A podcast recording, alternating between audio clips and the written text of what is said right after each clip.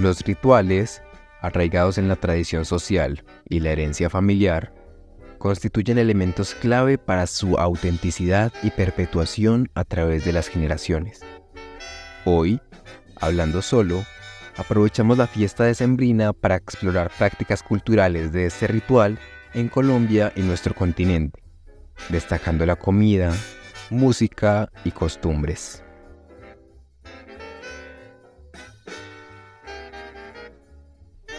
La Navidad es ese momento del año que huele distinto porque la alimentación se transforma por completo. Romeritos en México, vitel toné en Argentina, pan de jamón en Venezuela y en Colombia natilla y buñuelo. Estos últimos, con raíces en la herencia hispana, han evolucionado con ingredientes locales y la influencia de las culturas africana e indígena. El buñuelo lleva siglos existiendo, fue mencionado incluso en poemas del año 1300 y es un alimento tradicional en Antioquia. Se disfruta durante todo el año, pero su consumo se intensifica exponencialmente en diciembre, como si la espera de 11 meses hiciera mucho mejor su sabor. Originalmente, natilla y buñuelos se gestaron en los conventos españoles y franceses de la época medieval.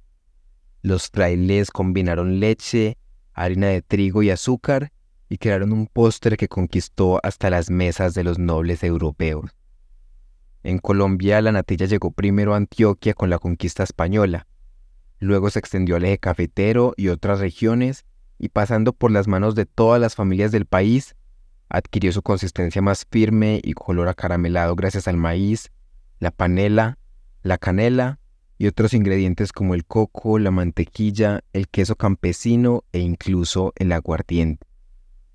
La historiadora antioqueña Aida Martínez Carreño describió el buñuelo citando el nuevo cocinero americano como una masa de harina y huevo, mezclada con distintos ingredientes y frita.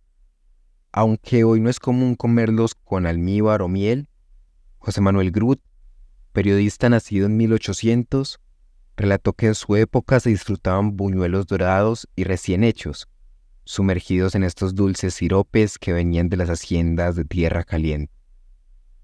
Navidad sin tamal no es Navidad, y este dicho es tan cierto como la versatilidad de un plato envuelto en hojas que tiene su particularidad dependiendo de la región en la que nos concentremos.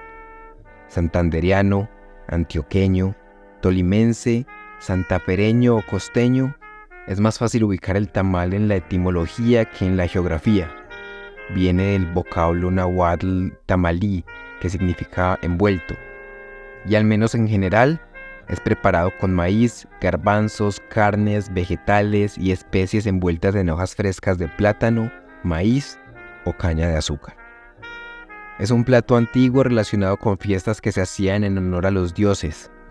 Hoy se prepara como un elemento en honor a la familia que no puede faltar en celebraciones se convirtió en una comida sagrada con la que una cena navideña para muchos no está completa.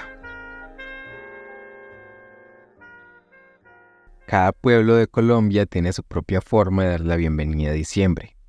Se preparan todo el año para decidir temática, crear e instalar sus alumbrados, que para ser encendidos vienen acompañados de tablados, cuentas regresivas, comida, música y licor.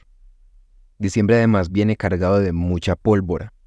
Para algunos es infaltable, para otros un objeto de debate y crítica por sus antecedentes y repercusiones en medio ambiente y animales. Este es el caso del primero de diciembre con la llamada alborada, donde la comunidad en su mayoría coincide en lanzar fuegos artificiales durante casi media hora para dar la bienvenida al mes. Un mes durante el cual los sonidos de estallidos esporádicos serán la constante. El Día de las Velitas está pronto. Se celebra cada año el 7 y 8 de diciembre y es una de las festividades más tradicionales del país. Marca el inicio de las fiestas navideñas a la vez que honra el dogma de la Inmaculada Concepción de la Virgen María. Las calles se cierran para los vehículos y los faroles y velitas se convierten en protagonistas. Para terminar, tenemos una mención especial a la productora colombiana, fundada en Cartagena, Discos Fuentes y sus 14 cañonazos bailables. Una idea creada por Antonio Fuentes y su familia que cumple 63 años. La historia data de los años 60 cuando decidieron crear un compilado con lo mejor de lo mejor del año en un solo disco. En esa época, solo se conocían los vinilos de un solo género musical o de un solo artista pero desde Discos Fuentes decidieron innovar e incluir 14 canciones de distintos géneros en un LP, que finalmente propondría la música que todos escucharían en las fiestas de fin de año. Estas recopilaciones son las que aún acompañan las celebraciones y seleccionamos tres de las más icónicas para compartir con ustedes. La primera se titula Adonai de Rodolfo Icardi quien se disputa junto con Pastor López el título del Rey de la Navidad. Y no me esperaste, Adonai te sigo queriendo, Adonai te iré persiguiendo. Porque te casaste, Adonai y no me esperaste, Adonai te sigo queriendo, Adonai te iré persiguiendo. Oye mulata,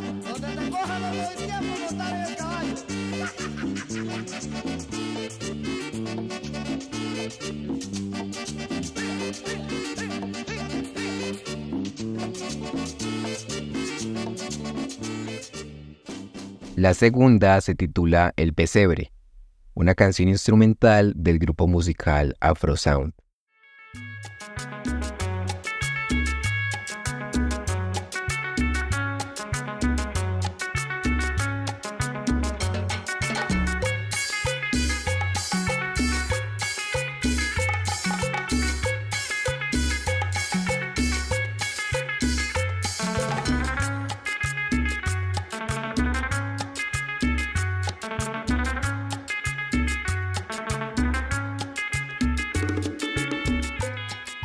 La tercera y última se titula Maldita Navidad, de Gabriel Romero y su orquesta, y relata la sensación de pasar las fiestas de final de año en soledad.